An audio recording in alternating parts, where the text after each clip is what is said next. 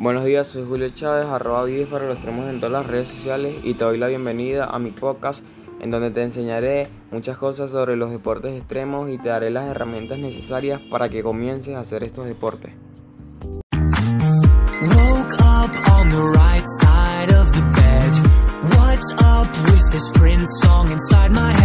Las mañanas son el momento más importante de mi día. Es cuando me lleno de energía para estar bien y disfrutar con mi familia esos momentos que nos mantienen unidos. ¿De dónde saco parte de mi energía diaria? De la nutrición que me da la avena de grano entero Quaker. ¿Y tú? ¿Cómo comienzas tu día? Comienza bien tu día con Quaker.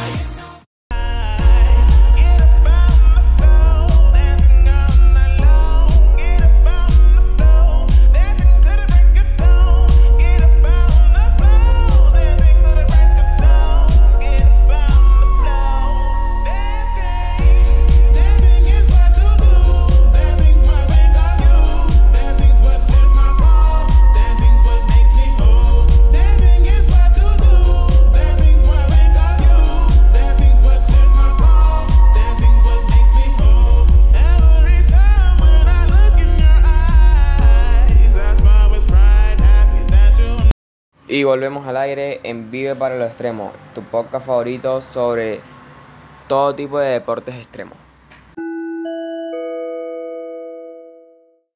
Bueno, para comenzar hablando sobre el tema del podcast principal, primero tenemos que saber qué son los deportes extremos. Son aquellos que tienen un grado de riesgo para quienes lo practican. La idea de esto es ir siempre al borde sin perder el control. Estos son de gran exigencia física y sobre todo mental, pero la sensación del placer de quienes lo practican es espectacular. Todo esto por un tema biológico de nuestro cuerpo llamado la adrenalina. La exposición al peligro en los deportes extremos es jactado por el organismo como amenazante para la sobrevivencia. La sensación de estar al borde del peligro, la tensión y hasta el miedo de que los acompaña con todas sus manifestaciones físicas, como el aumento del ritmo cardíaco y la tensión muscular, en verdad estimulan el sistema nervioso, lo que para algunos es interpretado como super excitante. Los deportistas extremos buscan el peligro, lo que se convierte en un reto donde el objetivo es quedarse y aguantar hasta el final, lo que le agrega a la experiencia de la sensación de potencia, poder y valor. Para mí es bastante interesante estos tipos de deportes ya que te generan adrenalina y momentos únicos. Los más interesantes son el salto de bungee, es uno de los primeros deportes extremos en practicarse. Se trata de una práctica en la que el deportista debe saltar al vacío pero atado con una soga elástica que se le coloca en los tobillos. Snowboard es uno de mis favoritos ya que se practica en la nieve y es parecido al skate. El surf, este deporte se practica en el mar y consiste en tratar de dominar las olas, valiéndose una tabla de surf. Se tiene que realizar en playas que cuenten con las olas potentes y de altura. A mí me parece uno, el surf, uno de los deportes con más adrenalina, ya que si te puedes caer de la tabla, te puedes dar un mal golpe. El deporte más clásico de estos es el paracaidismo. Esto es uno de los deportes extremos más populares que consisten en arrojarse desde un avión a una altura considerable y después de caer una determinada cantidad de metros, abrir el paracaídas que ayuda a la caída sea lenta y segura. Mountain bike también conocido por su nombre en castellano, ciclismo de montaña, este es un deporte extremo, consiste en recorrer terrenos montañosos muy peligrosos y a la velocidad muy elevada. Por supuesto que para practicarlo es imprescindible ponerse rodillera y casco, entre otros elementos de seguridad.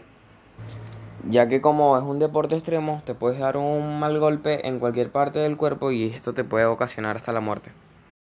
Buceo. Este deporte también forma parte de los extremos y consiste en sumergirse a importantes profundidades del mar para así poder explorar las distintas faunas y floras que a simple vista no se pueden apreciar.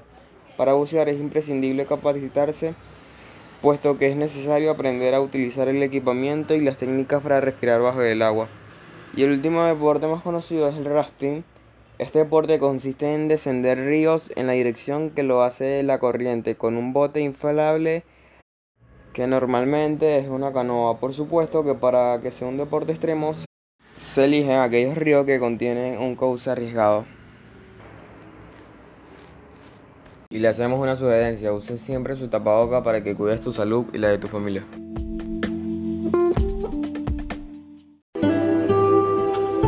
Dicen que contar una historia es difícil.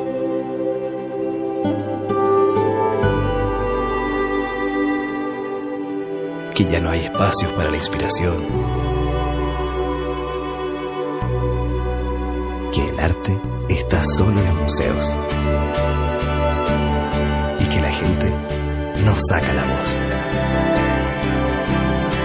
Nextim, tu mundo ahora.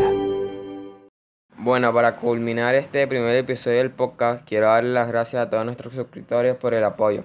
Si les gustó este tipo de contenido, pueden irme a seguir en todas mis redes sociales, arroba vive para lo extremo. Muchas gracias.